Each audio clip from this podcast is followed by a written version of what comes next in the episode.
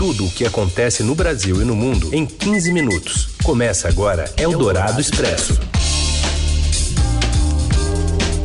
Olá, seja bem-vinda, bem-vindo. Eldorado Expresso está começando por aqui e você já sabe. A partir de agora, um resumo das principais notícias que importam no meio do seu dia. Eu sou a Carolina Ercolim, comigo Raicen Abac. Tudo bem, Raicen? Tudo bem, Carol. Boa tarde para você, para quem nos ouve no FM 107,3 da Eldorado, no radioeldorado.com.br, no nosso aplicativo também. E um alô para você que está aí no podcast, nos ouvindo em qualquer horário. Vamos aos destaques desta terça, 29 de novembro.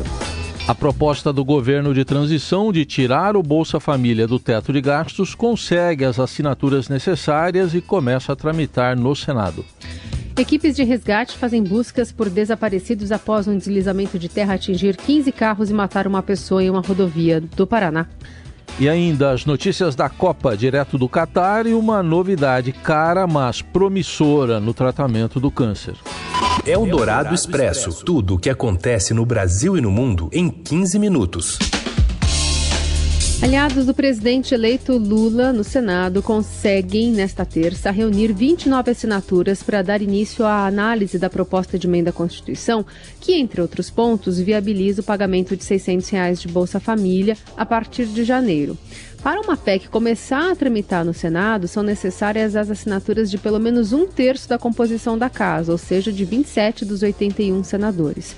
A análise da proposta começará pela Comissão de Constituição e Justiça do Senado, depois terá de passar pelo plenário, onde, para ser aprovada, terá de receber o apoio de pelo menos 49 senadores em dois turnos de votação. E aí só depois vai para a Câmara.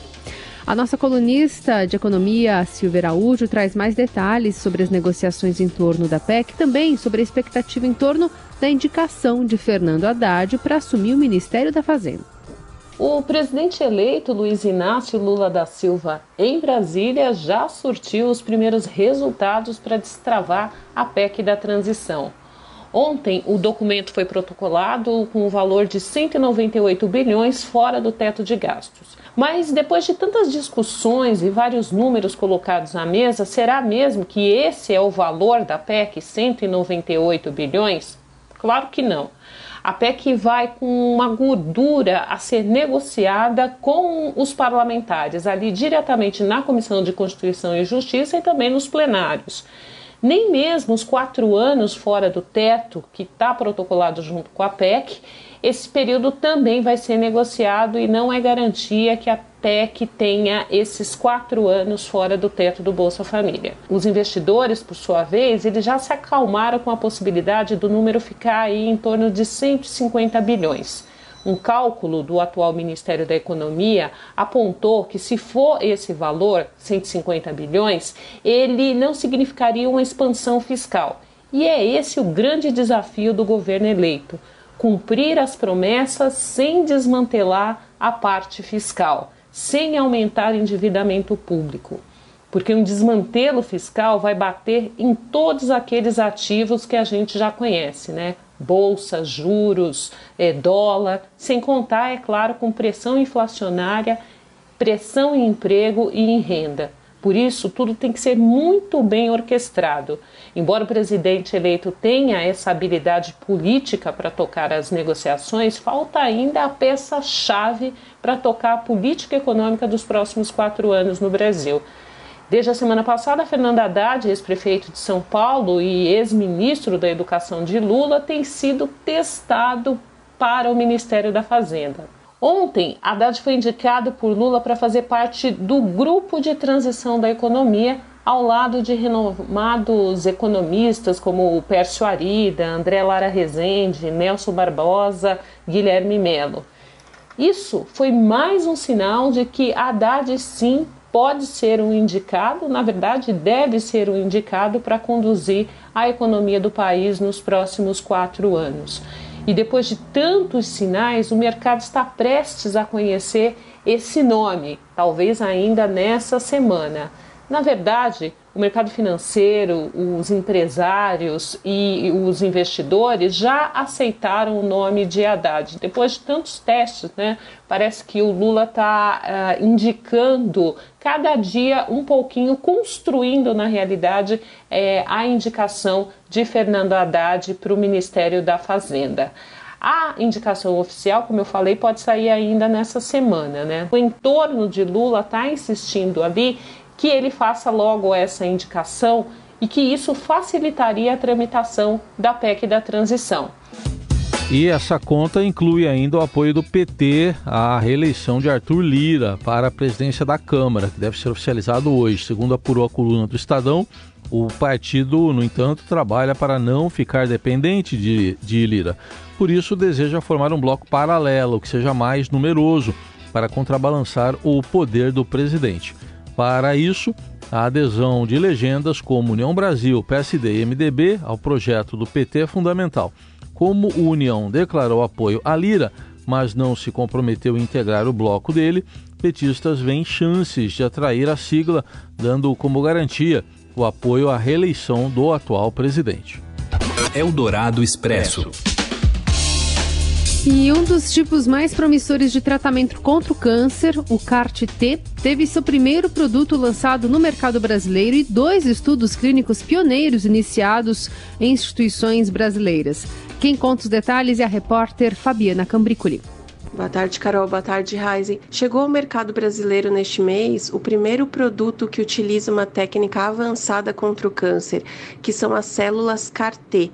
Por meio dessa técnica, o paciente com câncer ele tem as suas células de defesa, os linfócitos, retirados e essas células são reprogramadas geneticamente, né, alteradas geneticamente, para combater o tumor. O paciente recebe essa célula modificada para que essa célula possa atuar diretamente nas células tumorais.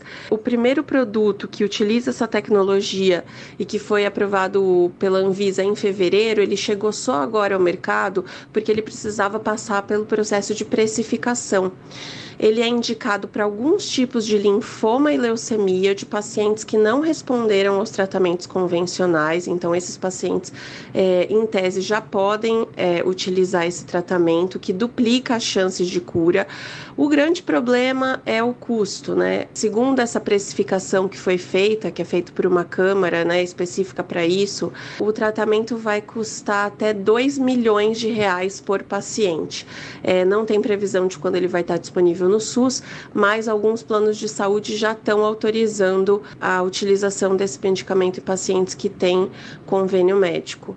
E além disso, tem alguns novos estudos que estão sendo iniciados no Brasil com essa mesma técnica. Um desses estudos foi iniciado na semana passada em três hospitais brasileiros, no Hospital Albert Einstein, no AC Camargo Cancer Center e no Hospital São Rafael e eles vão testar essa técnica né, das células CAR-T contra o mieloma múltiplo.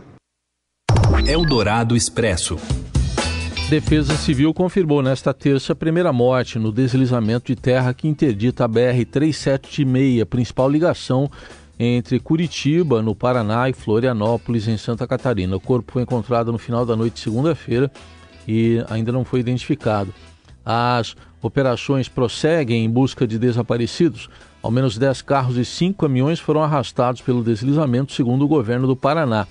E o carro do prefeito de Guaratuba, Roberto Justus, foi um dos atingidos pelo deslizamento nesta, nesse trecho do litoral que liga os dois estados do sul do país.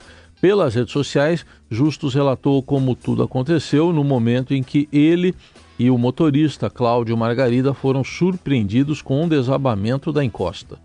Uma coisa horrorosa, a montanha veio abaixo, muita terra, muita pedra, é, que veio para cima de todos os carros. Eu não sei como a lama veio por baixo do carro, nos ergueu e depois nos jogou para cima dos outros carros que estavam parados. De acordo com o meteorologista Samuel Brown, do Sistema Meteorológico do Paraná, choveu mais de 150 milímetros na Serra do Mar Paranaense entre sábado e segunda-feira. E nas últimas 72 horas, o acumulado passou de 200 milímetros. As fortes chuvas persistem e devem atingir praticamente todo o país nesta terça. Pelo menos sete estados estão com alerta, alerta vermelho para grande perigo de alagamentos, transbordamentos e deslizamentos de terra em razão de acumulado de chuva de até 100 milímetros por dia. Nesta terça, o IMET informou sobre os riscos para São Paulo, Paraná, Santa Catarina e Rio Grande do Sul. Anteriormente, também foi emitido o mesmo alerta válido para segunda e terça para Espírito Santo, Minas Gerais e Bahia. Você ouve Eldorado Expresso. Seguimos com as principais notícias do dia. O Brasil registrou 41 novas mortes pela Covid-19 nas últimas 24 horas, nesta segunda-feira, chegando a 689.601 óbitos desde o início da pandemia. Com isso, a média móvel de mortes nos últimos sete dias é de 77, com uma alta de 132% em relação aos últimos sete dias, uma tendência de alta pelo oitavo dia seguido. Foram também 17.710 novos diagnósticos de Covid no país em 24 horas e esse é o maior registro diário desde 31 de agosto. Com isso, a média móvel de casos dos últimos sete dias foi de 23.364, é uma variação de 200% em relação a duas semanas antes. Em seu pior momento, a média móvel superou a marca de 188 mil casos conhecidos diários. Isso foi no dia 31 de janeiro deste ano. Eldorado Expresso. Eldorado na Copa. Qatar 2022. A organização da Copa do Mundo do Catar admitiu nesta terça que cerca de 500 operários imigrantes morreram durante os preparativos para a disputa do Mundial. O anúncio foi feito por Hassan Al-Tawadi, um dos chefes da organização da competição, em entrevista ao canal britânico Talk TV. Em uma nota à imprensa divulgada após a entrevista, o comitê da Copa corrigiu seu diretor e disse que o número citado por ele se referia a estatísticas nacionais cobrindo o período de 2014 a 2020 para todas as mortes relacionadas ao trabalho em todo o país no Catar, cobrindo todos os setores e nacionalidades. O comitê informou também que o número total de mortes na preparação para a Copa foi de apenas 40. Eles dizem que 37 foram considerados incidentes não relacionados ao trabalho, como ataques cardíacos, e três de incidentes no local de trabalho. O jornal britânico Guardian revelou uma investigação em fevereiro do ano passado que o número de mortos teria atingido pelo menos 6.500 estrangeiros. Ainda sobre a Copa do Mundo, uma notícia ruim da seleção brasileira é um novo desfalque por lesão para o último jogo da primeira fase da Copa do Mundo do Catar. Lateral esquerdo do Alexandro, que já tinha saído de campo mais cedo na partida diante da Suíça, reclamando de dores, passou por exame de, de imagem na manhã de hoje, que apontou uma lesão muscular no quadril esquerdo. E com isso ele está vetado para a partida diante de Camarões. Neste momento, na Copa da, do Catar, 12 minutos do segundo tempo do jogo entre Senegal e Holanda, Senegal e Equador. O Senegal vai vencendo por 1 a 0, placar que classifica o Senegal. O Equador precisa de um empate. No outro jogo, 15 minutos do segundo tempo, também pelo grupo A, a Holanda vai vencendo o Qatar por 2 a 0 neste momento. O Qatar já está eliminado e a Holanda vai garantindo também a sua classificação. Mas temos outras notícias com o enviado especial, nosso enviado especial ao Qatar, o Márcio Douzan com novidades também sobre as condições dos gramados nos estádios. Ele conta a história agora. Douzan, boa tarde.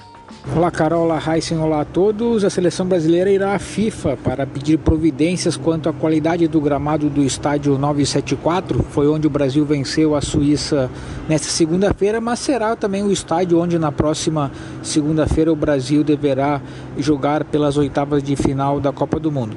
Para que o Brasil jogue lá de novo na segunda-feira, será preciso apenas que o Brasil confirme a primeira colocação no grupo na próxima sexta diante de Camarões, algo bem provável, porque um simples empate já é suficiente para o Brasil terminar em primeiro do grupo e mesmo se perder, tem essa chance de acabar com a primeira colocação. É, nesta terça-feira, o coordenador da seleção, Juninho Paulista, e o ex-goleiro Tafarel, que é preparador de goleiros da seleção, manifestaram preocupação quanto à condição do gramado, que foi apontado como muito ralo pelos jogadores após o jogo de ontem e ressaltaram que haverá ainda mais duas partidas lá antes das oitavas, né?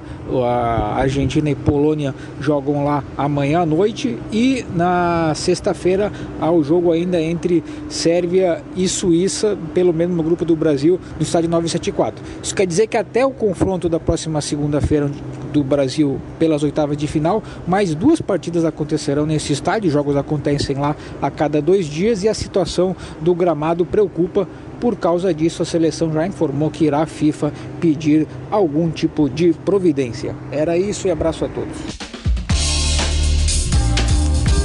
Obrigada também ao Dozan e a você que está na nossa companhia. A gente está de volta amanhã e toda a atualização do noticiário político da Copa você continua acompanhando pelas plataformas digitais do Estadão.